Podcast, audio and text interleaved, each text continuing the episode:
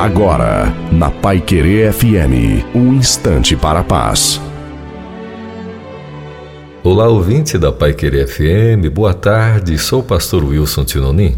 Esses dias li sobre uma estrada que precisava ser construída em um país. Só que no trecho estava uma grande imagem avaliada em 50 mil dólares. Por mais que alguns profissionais da área tentassem, não conseguiram impedir que a imagem se quebrasse. Porém, em meio aos muitos pedaços espalhados, grande foi a surpresa quando encontraram outra imagem de ouro que foi avaliada em 50 milhões de dólares. Gente, isso pode combinar com muitas coisas que se quebram na nossa vida, podendo ser a chance para que outros grandes valores se revelem. O apuro do homem pode ser a grande oportunidade de Deus, pois todas as coisas contribuem para o bem daqueles que o amam, como lemos no livro bíblico de Romanos, capítulo 8, verso 28. Muitas coisas precisam ser deixadas de lado para que venham outras novas e melhores. Ei, vamos viver hoje confiando em Deus e reconhecendo que com a bênção dele sempre as aparentes perdas motivarão grandes conquistas. Que Deus continue